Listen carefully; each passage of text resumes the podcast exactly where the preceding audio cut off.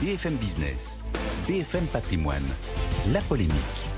Nicolas Dose, bonjour. Bonjour. Euh, Comment éviter la flambée des prix des billets de train en 2023 Le gouvernement se tourne donc vers la SNCF. Que veut-il? Un bouclier tarifaire. Clément Beaune, ministre des Transports, était dans le invité du grand jury, RTL, Le Figaro, LCI.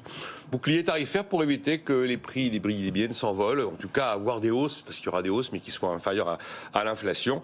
Et puis en plus, il ajoute qu'il voudrait que ce bouclier tarifaire de la SNCF bénéficie aux plus exposés, les plus jeunes, enfin les jeunes en tout cas, ou encore les gens qui ont peu de revenus. Alors on sait depuis maintenant des semaines que les prix vont monter pour les billets de train. La SNCF prépare les esprits avec euh, régularité pour nous expliquer, peut-être plus que pour les trains, euh, pour nous expliquer que les billets en 2023 seront plus chers, mais que en tout état de cause, les hausses ne devraient pas, devraient pas être au niveau de l'inflation, mais un peu en dessous, et que tout ne sera pas intégralement répercuté sur les billets, mais on nous a bien préparé à l'idée que ça allait coûter plus cher. Qu'est-ce qu'il faut euh, conclure euh, quand on lit ces déclarations de Clément Beaune? Ah, mais Du côté du gouvernement, c'est très clair. Il faut un bouclier tarifaire, mais c'est pas moi le gouvernement qui va le faire. Euh, je m'en occuperai pas, j'ai pas les moyens, donc c'est vous qui allez faire le bouclier tarifaire. Donc il n'y aura pas de décision du gouvernement pour aller essayer de limiter l'envolée des prix des billets de train. Il n'y aura pas de chèque transport. Et puis il y a aussi un enjeu de politique publique derrière, c'est qu'on se dit oh là là, si les prix sont vraiment vraiment vraiment trop élevés, ben, il y a des gens qui vont arrêter de prendre le train pour reprendre leur voiture. Et on voudrait éviter quand même d'avoir plus de gens sur les routes et moins de gens dans les trains. Alors du côté de la SNCF, tout ça est très frais. Il n'y a pas de réponse officielle là à l'appel lancé par Clément Beaune il y a moins de 24 heures maintenant. D'ailleurs, on n'a pas de chiffres sur ce qui va se passer en 2021. Ce qui est certain, c'est que les prix vont monter.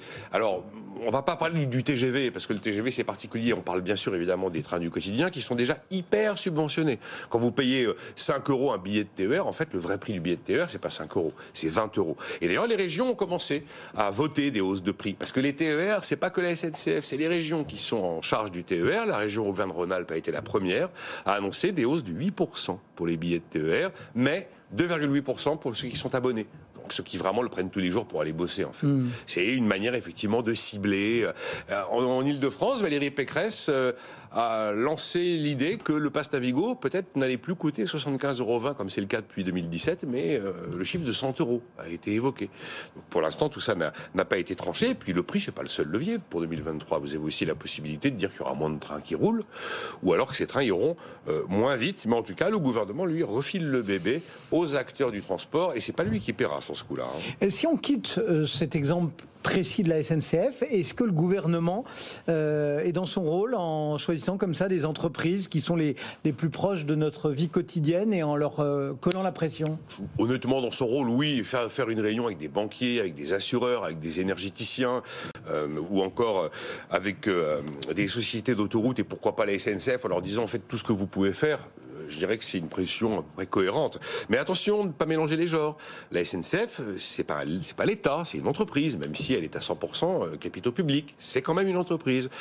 Attention, la SNCF n'est pas là pour faire des choix de politique de redistribution en choisissant les bénéficiaires de tel ou tel euh, avantage. C'est un choix de politique publique. C'est pas euh, quelque chose qui se règle avec une grille tarifaire 2023 d'une compagnie de transport. Et puis on voit bien que l'explosion des prix est bien là, euh, qu'à l'évidence il va falloir partager la facture. Enfin, la SNCF a communiqué déjà il y a quelque temps là-dessus. Certes, ils ont un phénomène de lissage du choc parce qu'ils sont sur des contrats de long terme. Vous savez bien de quoi il s'agit ici. Mais enfin, s'il y avait s'il y avait pas justement ce lissage, la hausse de la facture énergétique de la SNCF serait d'un milliard six à un milliard sept l'année prochaine. Donc on est quand même vraiment sur quelque chose de lourd.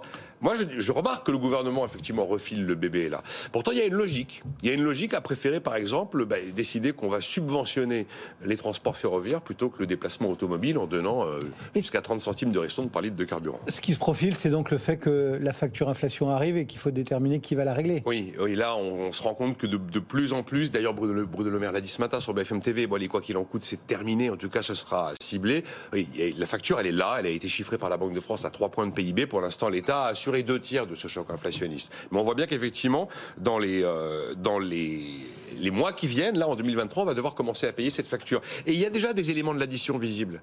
À votre avis, qu'est-ce que c'est que la réforme des retraites et la réforme de l'assurance chômage? C'est bel et bien une partie de l'addition de ce qu'on est en train de faire aujourd'hui depuis Covid. Alors oui, on ne vit que des choses exceptionnelles qui obligent, qui imposent des réponses de, d'investissement public exceptionnels depuis maintenant euh, pratiquement euh, trois ans.